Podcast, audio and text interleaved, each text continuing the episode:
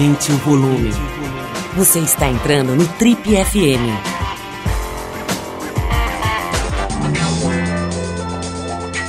Oi, aqui é o Paulo Lima e a gente começa agora mais um Trip FM, o talk show da revista Trip. São 34 anos de boas conversas, reflexão e música de qualidade.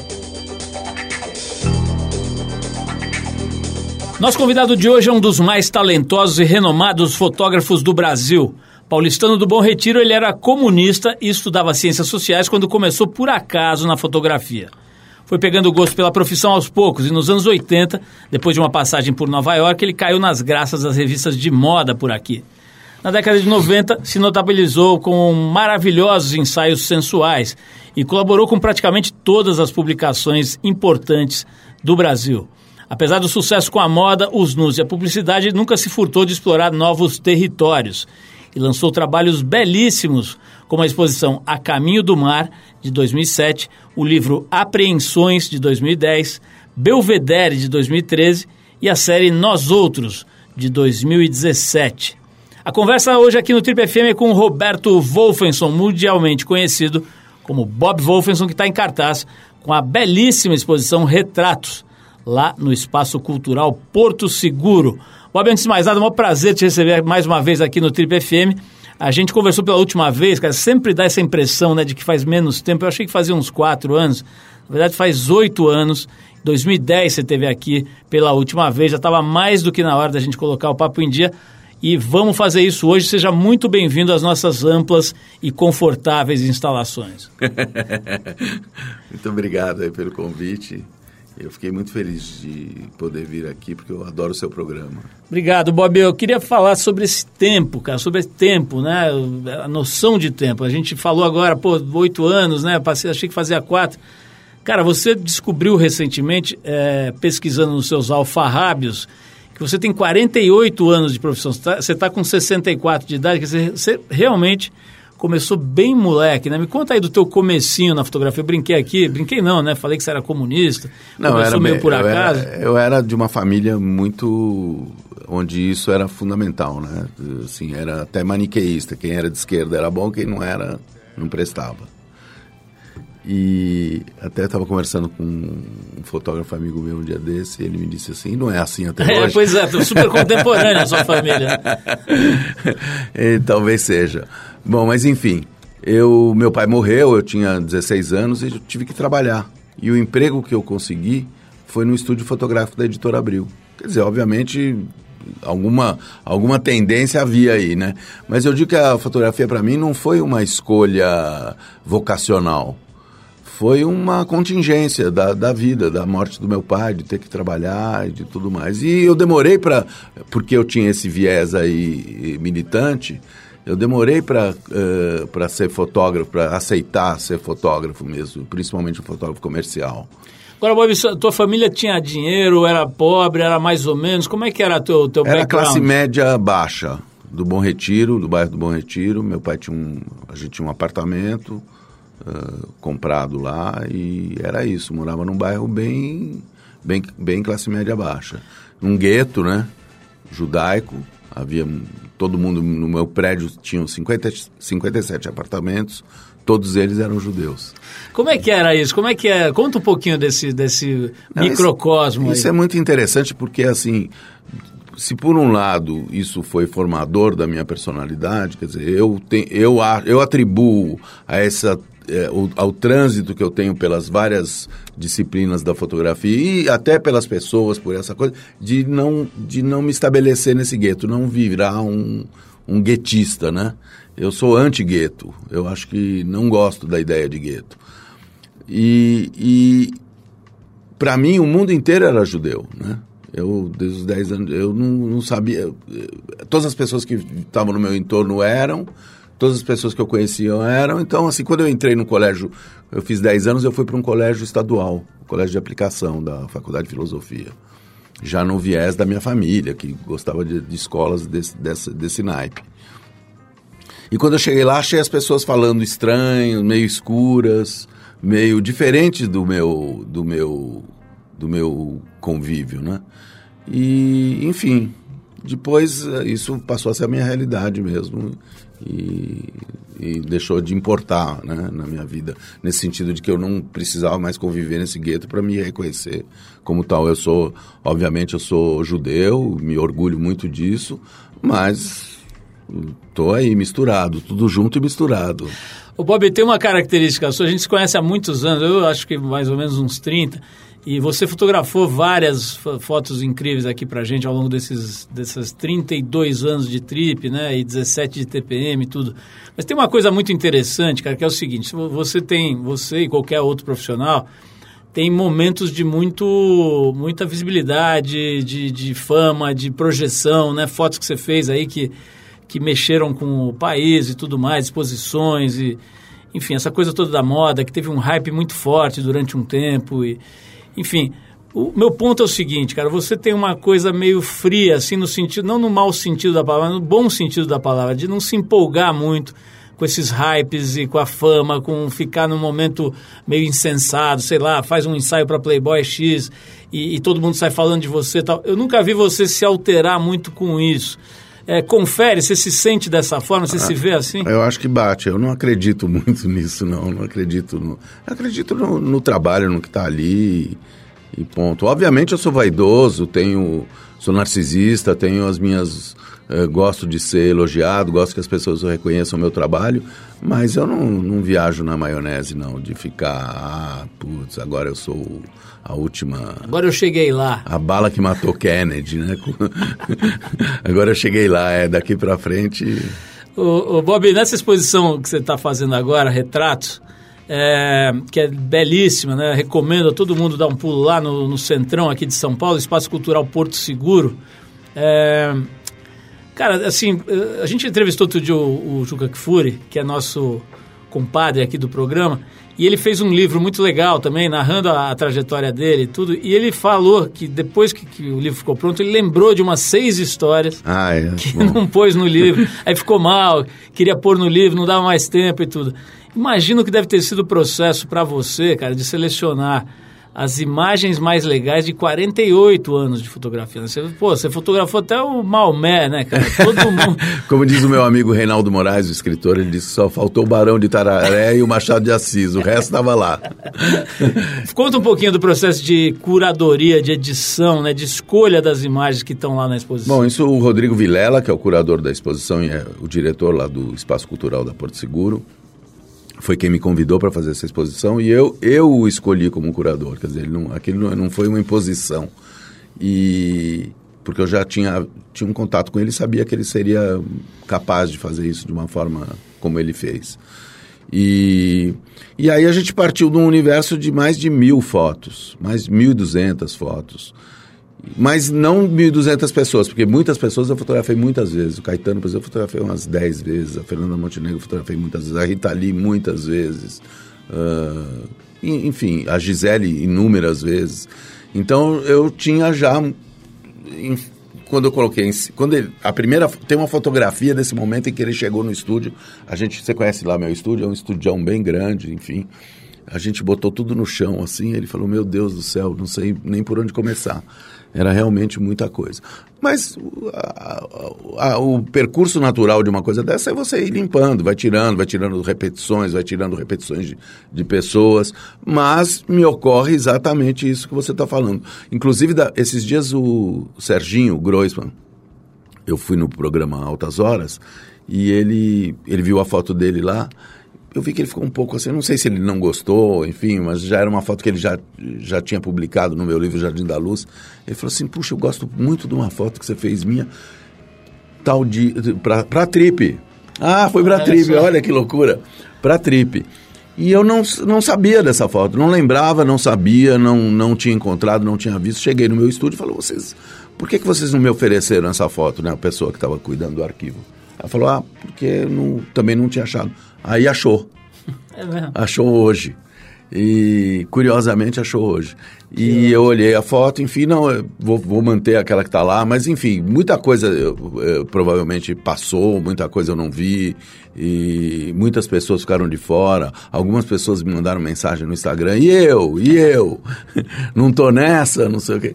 E outras entraram de última hora, momentos que eu tenho vivido agora e coloquei, enfim, nunca, a obra não acaba, né? Enquanto você não põe um ponto final, ela, ela continua existindo. Bob, eu vou querer falar com você sobre a relevância do trabalho. Né? Eu, eu tenho a impressão que depois de 48 anos, é, muda bastante a, a, tua perspectiva do que é relevante, do que fica, do que não fica, do que, que é transitório, passageiro. Eu acho que toda exposição desse tipo, né, que é um, uma espécie de resumo de uma obra, né, uma, um, uma, a essência de uma obra, acho que ficaria melhor colocado, ela, ela dá uma, uma sensação de, de algum desconforto também, né? Porque você vê a passagem do tempo muito evidente, né?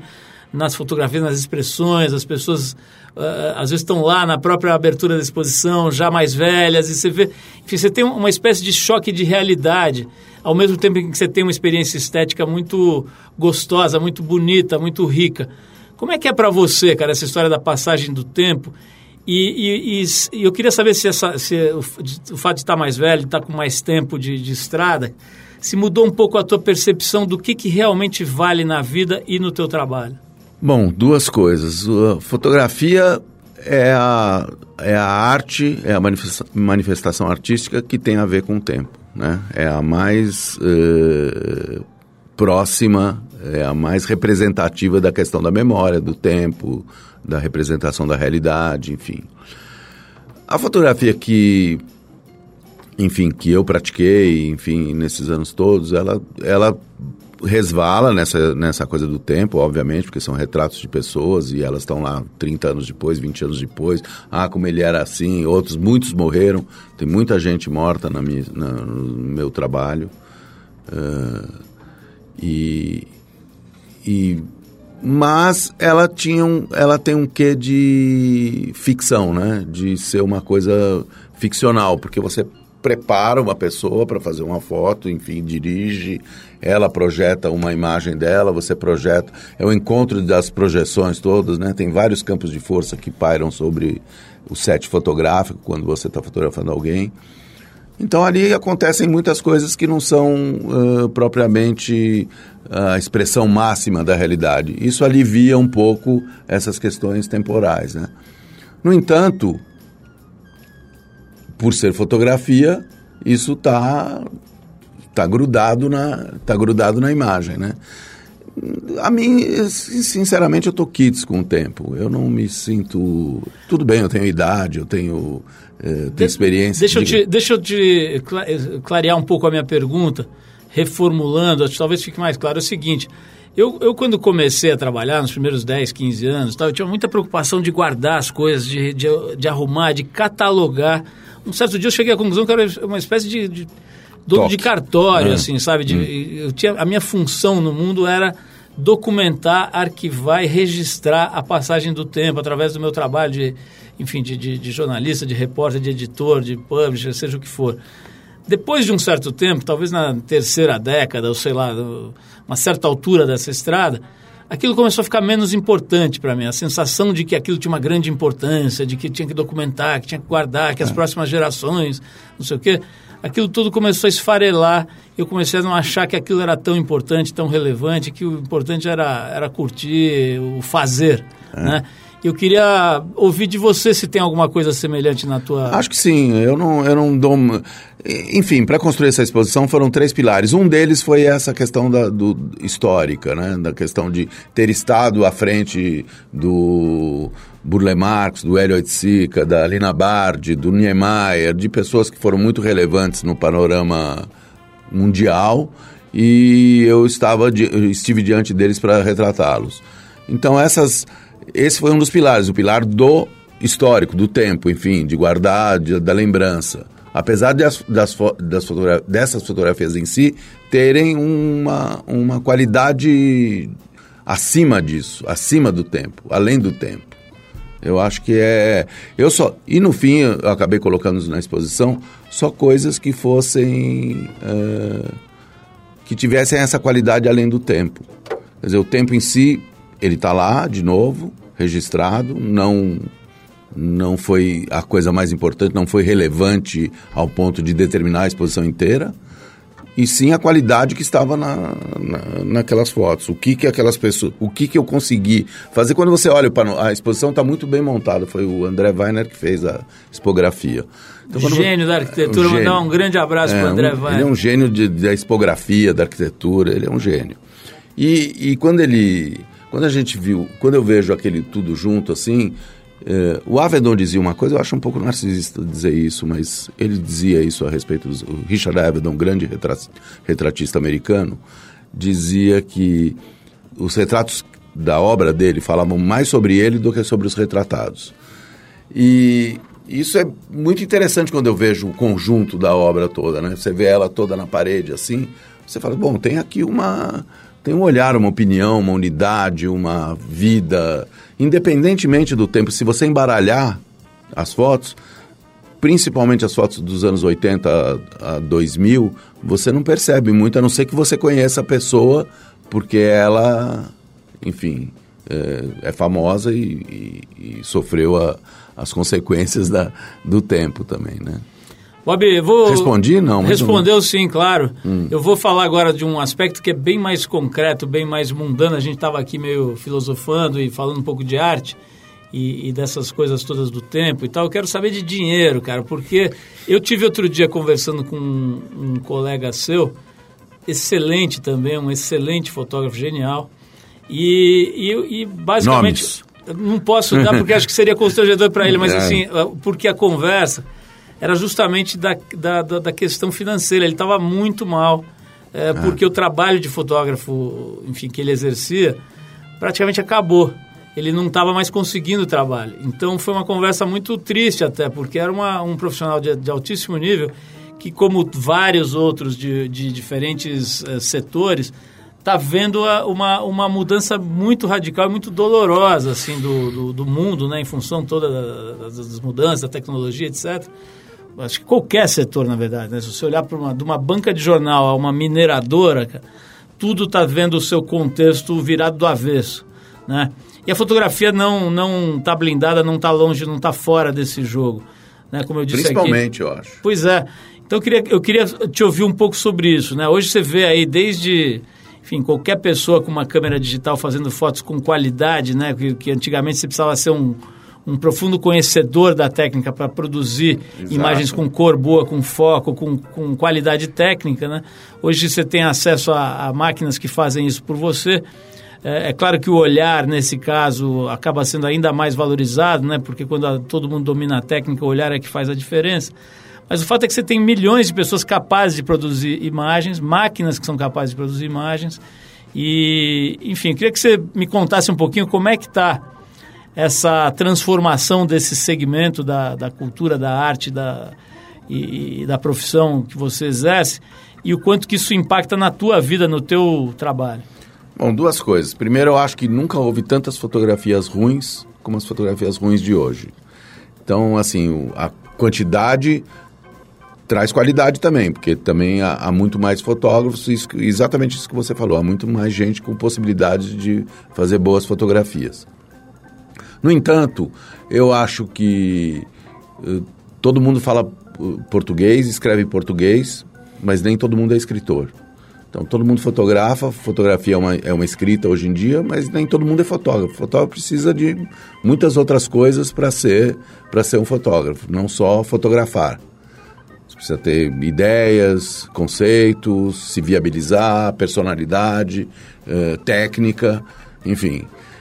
Então eu me situo um pouco nessa, nesse, nesse nicho aí, em que pese todos esses, enfim, a diminuição do trabalho, a mudança, o afluxo de muita gente para ser fotógrafo, eu me mantenho aí no meu lugar. Tô, me, tenho me mantido por essas características, por essas outras características. E de uma certa forma, de uma certa forma, eu estou um pouco blindado a dessas questões todas. Enfim, tive que, tive que modificar muita coisa, mas uh, eu tenho um fluxo ainda muito grande de trabalho, de demandas, de, de coisas que são assim eh, ligadas à fotografia. Muitas vezes não é fotografar, é dar um curso, é fazer um workshop, é dar uma palestra, é fazer uma exposição. Isso tudo tem valor também. Passou a ter valor, né? Eu há pouco tempo tive com o fotógrafo Sebastião Salgado, eu fui eu fui a ele para para re, retratar para minha exposição e foi uma conversa, foi um encontro maravilhoso. E ele mesmo disse isso. Ele falou assim: antigamente eu ia nas, no, no New York Times, no Time, no Time Magazine, no, no, Times de Londres ou no Guardian, ou enfim, sei lá, citou lá uns jornais que ele, ele montava aquele o projeto dele e, e os jornais pagavam. Hoje não existe mais isso. Então ele migrou para essa coisa de fazer livros, exposições, enfim, você vai se ajeitando. Obviamente, para um cara que está começando hoje, é muito diferente, porque a realidade é diferente do que, do que era na minha época. Mas sempre vai haver lugar para quem tem um olho, para quem, quem tem ideias. Uh, a utilização da a fotografia, por exemplo, na publicidade, ela acabou, na minha opinião, como fotografia. Ela virou um sampler. Quer dizer, você fotografa uma mão, outro fulano fotografa um pé, Aí eles juntam tudo, corta a cabeça de um, bota a cabeça do outro, bota aqueles fundos. É tudo tem foco, tudo tem ultra definição. Ficou uma coisa que o, o fotógrafo, aquele que pensa, que tem conceito, que não sei, não precisa mais. Você precisa de um cara, um executor de ideias alheias. Então isso é a realidade de hoje.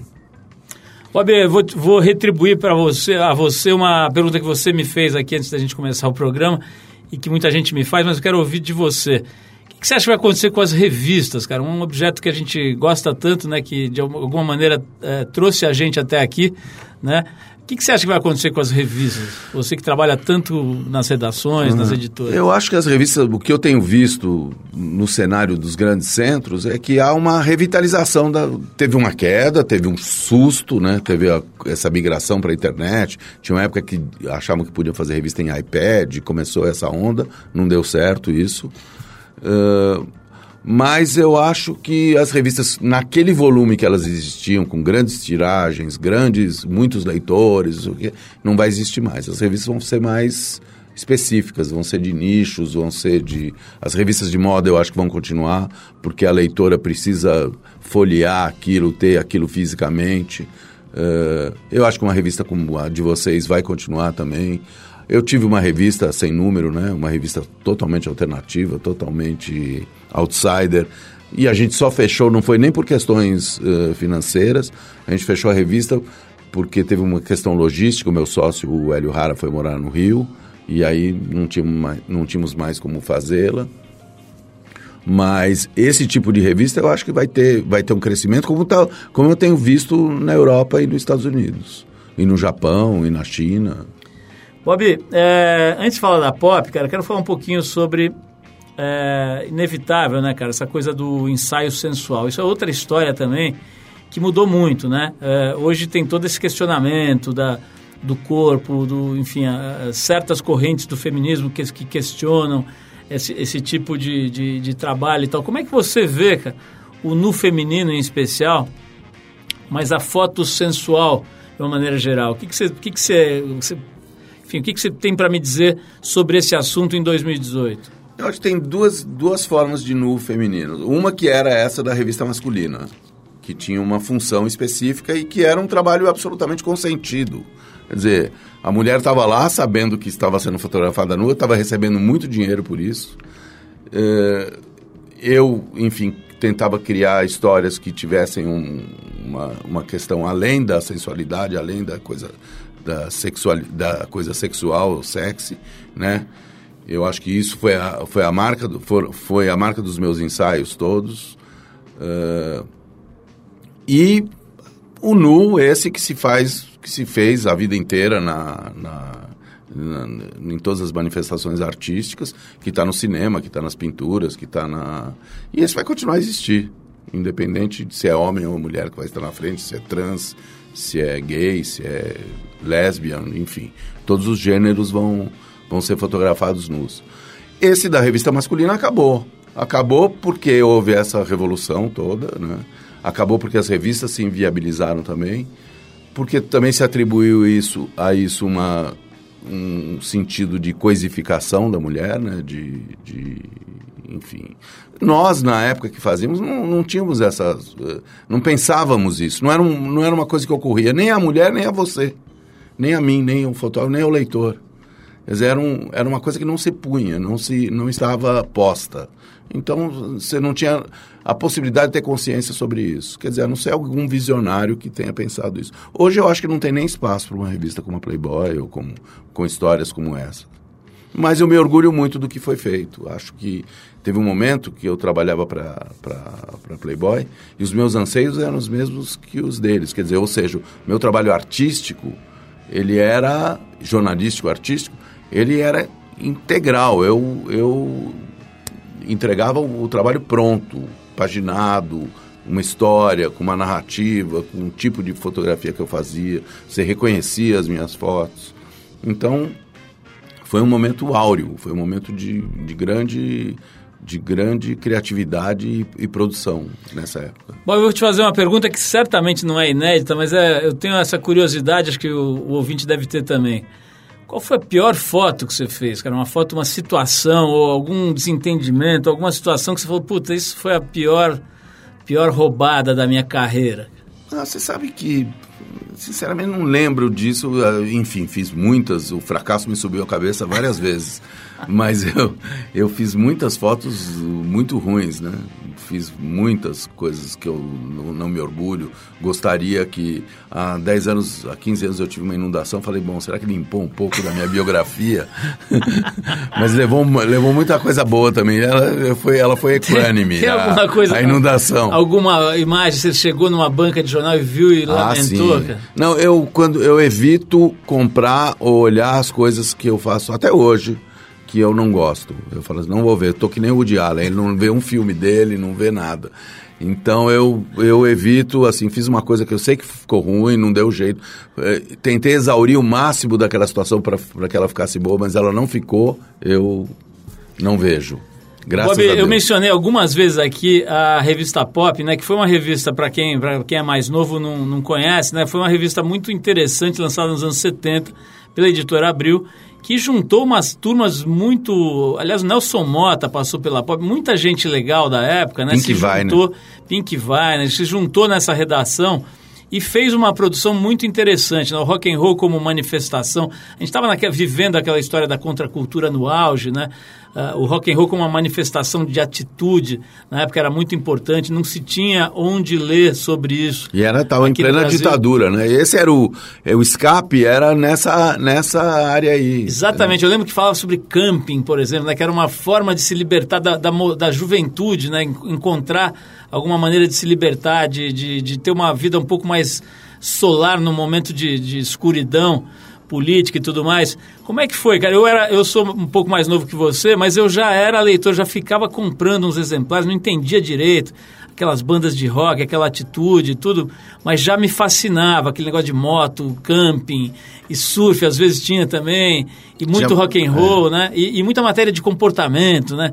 Quer dizer, coisas ligadas a sexo e as descobertas da adolescência. Me fala um pouquinho da tua experiência nessa revista tão tão, de, de, tão boa memória, né? É, eu fotografei muito para pop. Eu fui muito.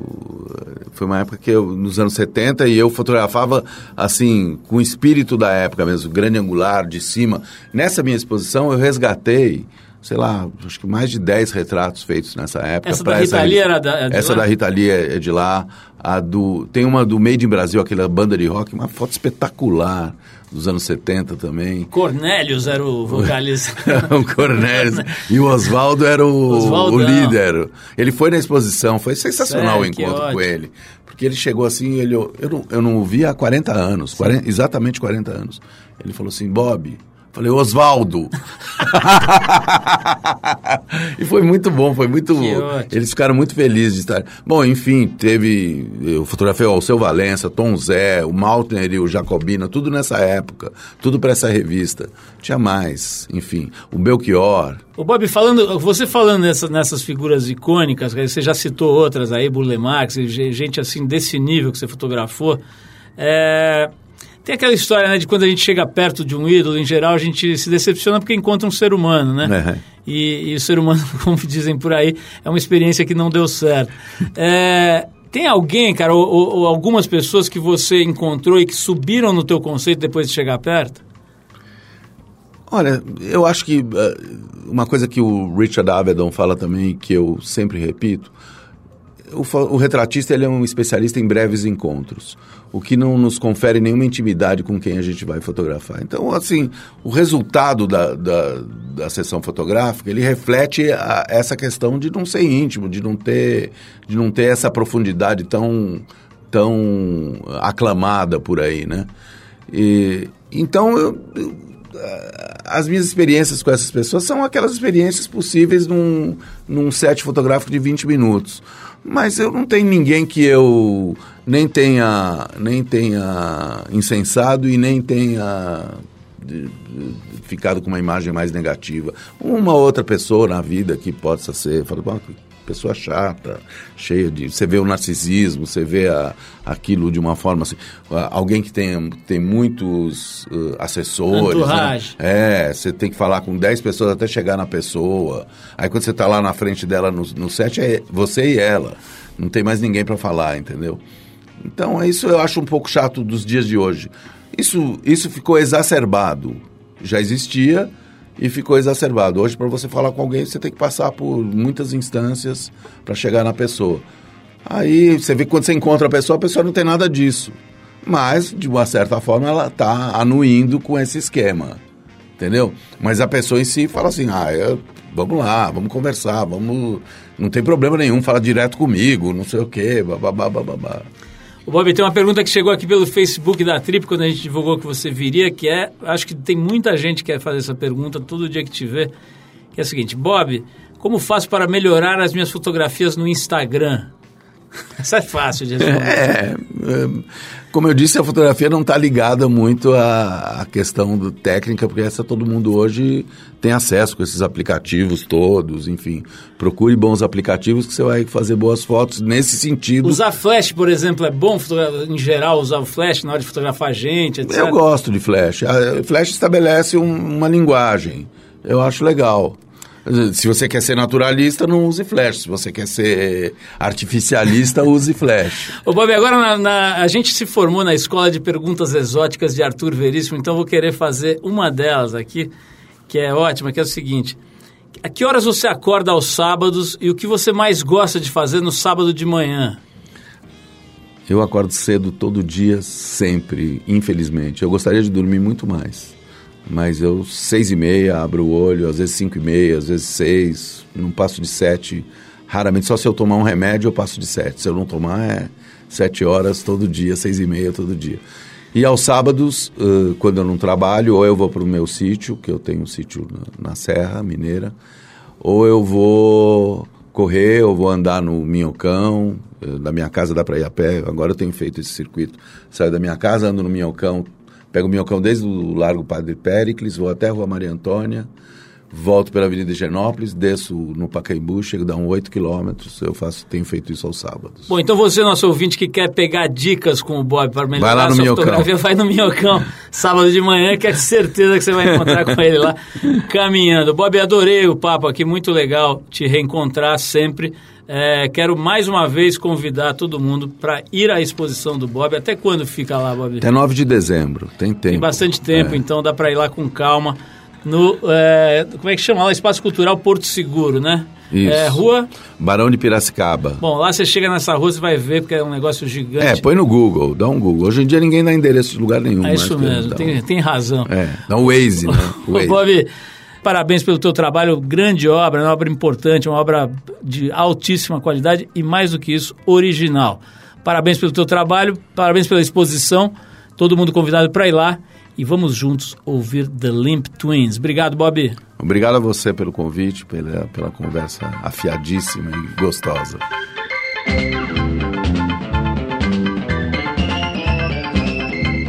É isso, pessoal. O Trip FM é uma produção da equipe que faz a revista Trip e está há 34 anos no ar. Apresentação Paulo Lima, produção e edição Alexandre Potashev. Se você perdeu o programa de hoje ou quer escutar de novo, acesse o trip.com.br. ou você pode procurar o Trip FM no iTunes ou no Deezer também. Em todos esses lugares você vai encontrar um arquivo com dezenas de entrevistas feitas por aqui nos últimos anos e também vai poder escutar esse conteúdo a hora que quiser e onde quiser. Quer entrar em contato com a gente? Escreve para o radio@trip.com.br. E para ficar mais perto do nosso trabalho, você pode procurar a gente no YouTube. É youtube.com/revista Trip. Bom, na semana que vem a gente volta nesse mesmo horário com mais um Trip FM. Um abração para todo mundo e até a próxima.